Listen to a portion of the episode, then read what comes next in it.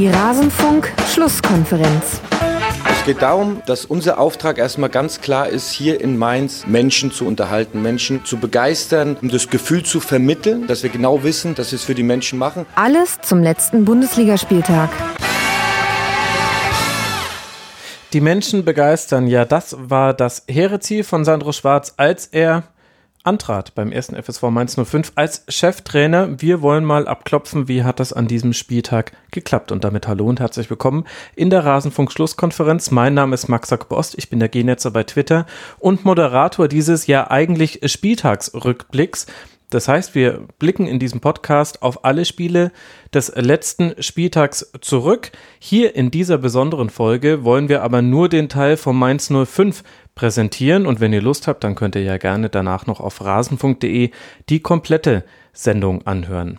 Das soll aber genug der Vorrede sein. Jetzt hören wir mal rein, was hatten wir zum Spiel von Mainz 05 zu sagen und bitte. Wir hatten noch einen interessanten Auswärtssieg an diesem 13. Bundesligaspieltag und der fand schon am Freitagabend statt, Stefan. Da hat Mainz 05 bei Fortuna Düsseldorf mit 1 zu 0 gewonnen in einem Spiel, bei dessen Bewertung ich mich auch so ein bisschen schwer tue, denn ich hatte das Gefühl, das hätte vor allem mit den Chancen hinten raus für Fortuna sehr gut mindestens ein Unentschieden werden können und das entscheidende Tor ist ja auch mit freundliche Unterstützung von Michael Rensing gefallen für Mateta. Was würdest du sagen? War das ein verdienter Sieg für Mainz 05? Wie hast du das Spiel gesehen?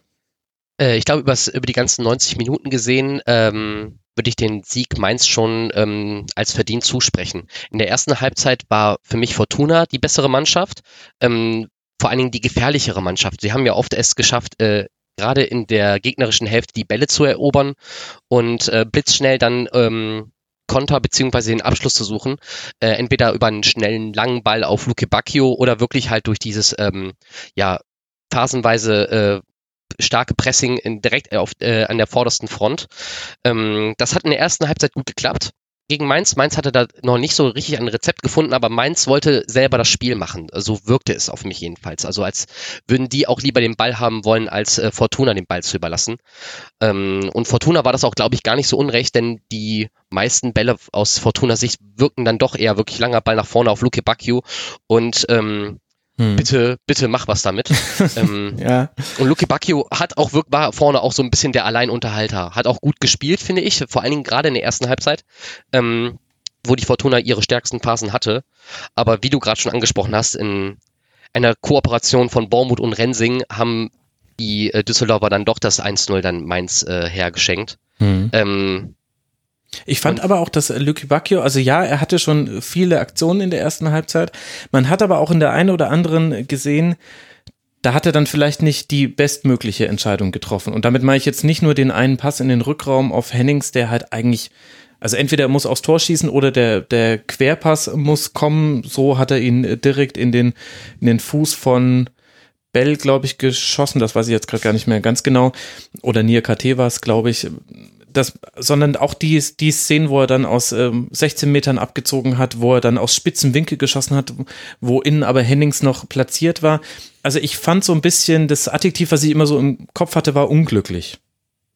Ja, und vielleicht auch unkonzentriert dann bei der letzten Aktion. Ähm, dadurch, dass er halt auch so viele Meter äh, gemacht hat und in so vielen Sprints verwickelt war und dann auch die Zweikämpfe gesucht hat, ähm, das ist so ein Problem, was äh, wir aus Gladbach mit Torgen Hazard von, äh, von früher kennen. Äh, immer viele Aktionen und dann aber im Abschluss äh, leider zu unkonzentriert oder beim letzten Pass zu unkonzentriert. Ich finde nämlich, hier und da hatte Luke Bacchio auch schon die richtige Idee, aber die Durchführung war dann einfach sch zu schlecht, dass der Ball dann beim Gegner rausgelandet ist oder die Gefahr aus dem Angriff halt rausgenommen wurde, weil der Ball dann irgendwie in den Rücken des Mitspielers kommt. Ähm, das äh, ist so ein bisschen so... Ähm, ja, man ist halt viel engagiert, man ist halt sehr engagiert, man will, möchte viel, aber dann in den entscheidenden äh, ja, Sekunden oder Millisekunden fehlt ja dann halt der letzte ja, Tick, um den Ball wirklich richtig weiterzuspielen oder richtig zu, zu verenden. Und ähm, da würde ich dir dann schon recht geben. Mhm. Ähm, ab der zweiten Halbzeit fand ich, sah das aber anders aus. Ich fand, in der zweiten Halbzeit war Mainz, hatte Mainz weitaus mehr vom Spiel. Ja, ja, fand ich auch. Also es war ja auch, die Entstehung des 1 zu 0 war glücklich, aber es war weder Zufall, dass es gefallen ist, noch dass es Mateta gemacht hat, der auch in der Phase der aktivste Mainzer war, was dann das Verwerten von Torchancen anging, fand ich. Ja, und äh, Quaisonde, der dann auch immer um Mateta umgespielt hat, äh, auch sehr, sehr, ähm, ja, eifrig unterwegs war und viel unterwegs war um ihn herum. Ähm, und allgemein auch von der Spielkultur war äh, Spielkultur war Mainz halt ähm, weitaus ja fortschrittlicher äh, in dem Spiel als Fortuna äh, ne, äh, Düsseldorf. Also man merkt da schon den äh, einen großen qualitativen Unterschied. Ähm, auch wenn mhm. es vielleicht jetzt nicht so deutlich sah, aber man, also wenn man gerade, wenn die Mannschaft der Ballbesitz hatte, hat man dann schon einen großen Unterschied gemerkt. Äh, also so Spieler wie Kunde oder Gibbermann oder ähm, ja. Latza, ähm, das ist halt Qualität, die findest du bei Düsseldorf nicht. Ja, vor allem immer, wenn sie es geschafft haben, sich entweder im 1 gegen 1 durchzusetzen oder manchmal, wenn sie, das war vor allem in der zweiten Halbzeit so, wenn sie angedribbelt haben. Also Gibbermann ist so ein klassischer Spieler, der kann sehr viel am Ball, der ist sehr, sehr gut in Zweikämpfen und er ist aber sehr schwierig zu stoppen, wenn er ein bisschen Tempo aufgenommen hat, was er innerhalb von zwei Schritten schafft. Und in der ersten Halbzeit, da war das alles relativ statisch, da haben die beiden sich auch ziemlich neutralisiert und du hast auch schon die Tabellen Konstellation dann diesem Spiel angemerkt. Da haben beide nicht allzu viel riskiert. Ich glaube, es waren 8 zu 7 Schüsse und davon gingen bei Mainz keiner aufs Tor und bei Fortuna Düsseldorf immerhin waren drei, drei Schüsse dann auch Torschüsse. Aber in der zweiten Halbzeit gab es häufiger die Situation, wo mal ein Jabamin an seinem Gegenspieler vorbeigedribbelt ist oder ihn einfach mal angedribbelt hat. Und das macht eben was mit einer Verteidigung. Dann geraten die in Bewegung, dann sind auf einmal wieder Räume frei. Und das Ziel war ja offenbar mit dieser Raute, die Mainz jetzt ganz gerne spielt, ist ja das Ziel, dass du irgendwie das Zentrum besetzen kannst. Die, das Flügelspiel vernachlässigst du ein bisschen zugunsten des Zentrums. Und das hat im ersten Abschnitt überhaupt nicht geklappt, aber in der zweiten Halbzeit viel, viel besser. Und da sind dann ja auch einige der Chancen draus entstanden. Das, da finde ich auch, dass das äh, vor allem eine qualitative Frage von einigen Spielern war. Ein Kunde auch sehr, sehr gutes Spiel und unglaublich, wie jung halt einfach diese Mannschaft noch ist und dass man es ihr jetzt eigentlich gerade nicht mehr anmerkt. Ähm, ja, das stimmt. Und ähm, wer mir noch aufgefallen ist, ist natürlich Zentner. Ähm, ich fand, in der ersten Halbzeit wirkte er, wirkte er jetzt ein bisschen unorthodox in seinen Paraden oder äh, auch einmal beim Rauslaufen. Ja. Ähm, hatte da auch mal Glück gehabt, aber in der zweiten Halbzeit hat er dann auch äh, das 1-0 festgehalten und war auch dann Garant dafür, dass das äh, Spiel dann wirklich zum Sieg für Mainz dann wirklich endete. Hm. Tobi, Du bist ja so ein bisschen äh, derjenige mit dem äh, taktischsten Blick hier bei uns in der Runde. Wie bewertest du denn so eine Raute von Mainz 05? Das haben wir ja relativ lange nicht mehr gesehen und jetzt spielen das gleich mehrere Mannschaften in der Liga. Kannst du das begründen, warum das jetzt auf einmal wieder en vogue ist und warum die Schwächen dieses Systems, die es ja dann auch gibt, vor allem auf den Flügeln nicht so wirklich ausgenutzt werden? Das begründen kann man es einfach, weil ähm, RB Salzburg damit letztes Jahr so große Erfolge gefeiert hat ähm, hat dann RB Leipzig. Seltsamer, überraschenderweise waren es dann die ersten, die das quasi diesen Trend drüber kopiert haben. Unglaublich. Die haben ihre Augen her? einfach überall. Die haben ihre Augen einfach überall. Aber jetzt hat auch Mainz, ähm, ähm, wir hatten es auch vor, äh, vorhin ja bei Wolfsburg. Das ist eine ganz interessante Formation, weil du damit auch in gut in so ein 4-3-3-Pressing reinkommst. Das heißt, du kriegst die Flügel mittlerweile doch gut geschlossen, hm. weil eben die Stürmer auch mehr gegen den Ball mitmachen, als das noch vor fünf, sechs Jahren der Fall war. Mhm. Dann rückt halt ein Mateta und Kai Son rücken dann halt auf die Flügel auf und dann hast du halt dann, dass die im Pressing quasi wie Außenstürmer fungieren und der zentrale Zehner dann quasi wie ein Stürmer. Also so quasi ein Wechsel zum 4-3-3. Und du hast halt die offensiven Vorteile der Raute, nämlich, dass du im Zentrum sehr viel Präsenz hast, dass du ähm, einen Sechser hast, der nach hinten fallen kann. Dafür können die Außenverteidiger aufrücken. Da hast du dann schon relativ eine gute Raumaufteilung. Und diese gute Raumaufteilung kriegst du mittlerweile halt defensiv besser aufgewogen. Das war halt vor vier, fünf Jahren, als es noch nicht typisch, also Fußball verändert sich ja so rasend schnell mittlerweile. Vor fünf Jahren war das absolut nicht typisch, dass ein Stürmer gegen den Ball mitarbeitet. Das ist jetzt mhm. typisch und dann kannst du das halt so auch spielen. Ja, das stimmt. Das fand ich auch ganz interessant. Da hat auch Friedhelm Funk in der ersten Halbzeit noch drauf reagiert, weil er nämlich irgendwann, also ist jetzt meine These, ich glaube, er hat gemerkt, den Aufbau aus der Dreierreihe braucht er eigentlich gar nicht, weil Mainz nämlich in der Phase gar nicht so doll angelaufen ist. Dann äh, wurde es kurz mal wieder äh, zu einer Viererkette, später hat es auch wieder zurückgeändert. Aber das finde ich auch interessant, wie inzwischen äh, die, der eine Trainer denkt äh, vom wie laufen meine Stürmer an von dieser Richtung des Spiels und der andere Trainer muss dann überlegen, wie möchte ich dann dann darauf mit meinem Spielaufbau reagieren, wenn ich angelaufen werde. Das ist inzwischen, also und so Trainer wie Tedesco, da hat man den Eindruck, die stellen den Stürmer eher nach dem Anlaufverhalten als nach dem Abschlussverhalten auf. Das ist schon eine ziemlich krasse Entwicklung. Ja, teilweise ist es ziemlich krass, das stimmt. Ähm, ich finde aber, dass auch diese taktischen Duelle sind diesem, dieser Saison auf einem sehr hohen Niveau. Ich bin ja normalerweise immer der Erste dabei, mhm. der über die Bundesliga meckert und bin ja auch hier eigentlich immer nur eingeladen, um über die Bundesliga zu meckern. Kann ich immer Also komm, so bitte. da freuen sich die Leute doch immer drüber, wenn ich hier ja, na klar, der, der, der berühmte Tobi Escher-Round, den gab es aber schon länger nicht mehr.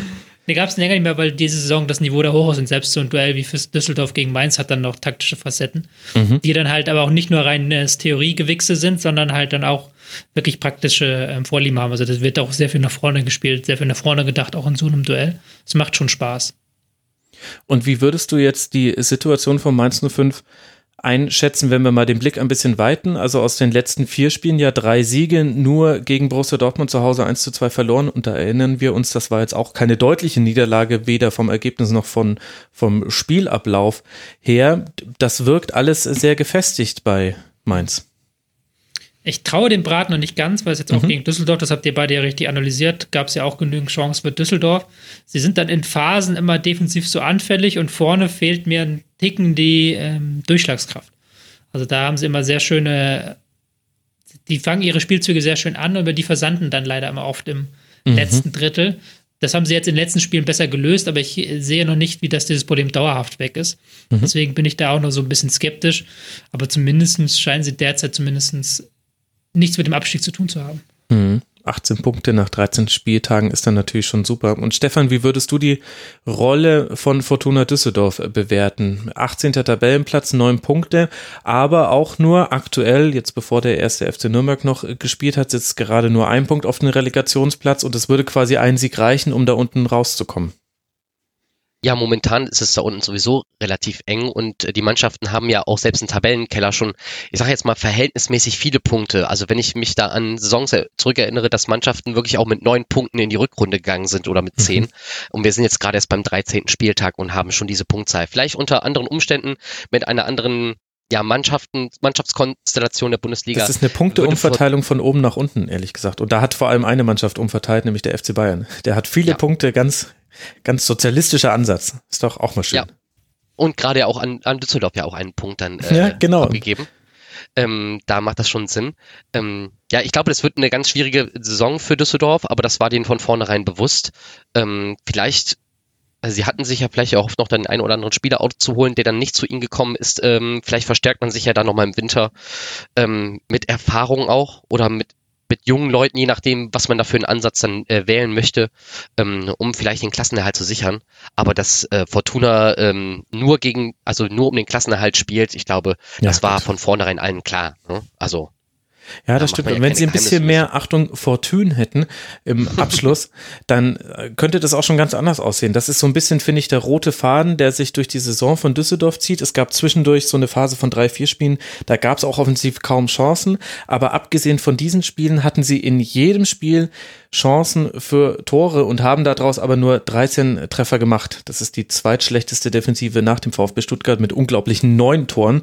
Nein, äh, die drittschlechteste der FSV 05 hat ja auch nur zwölf, Entschuldigung.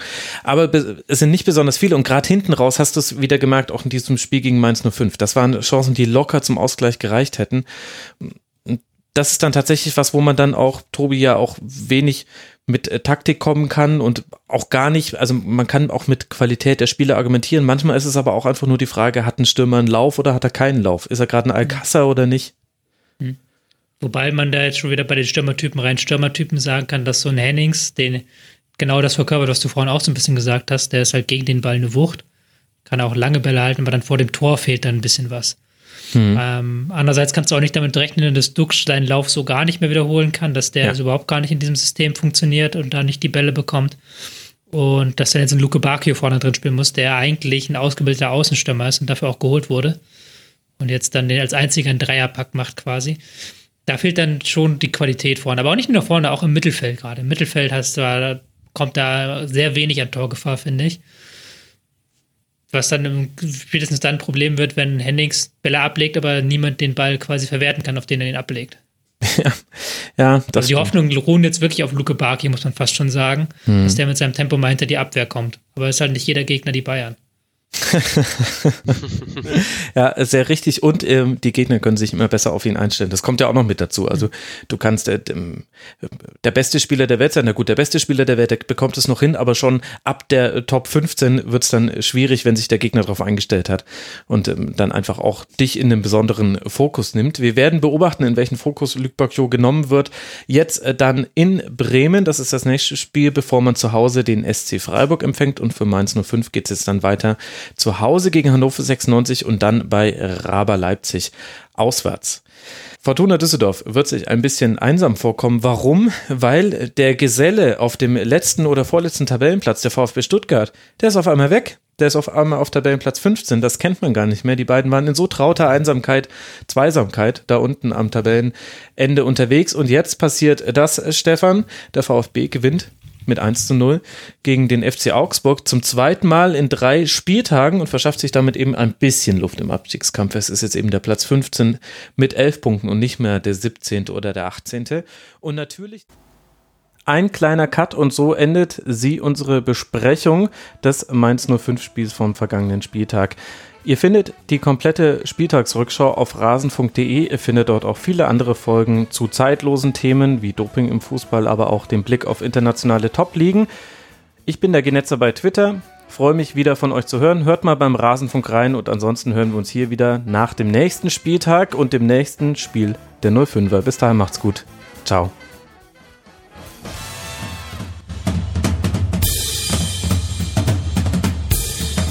Das war die Rasenfunk-Schlusskonferenz.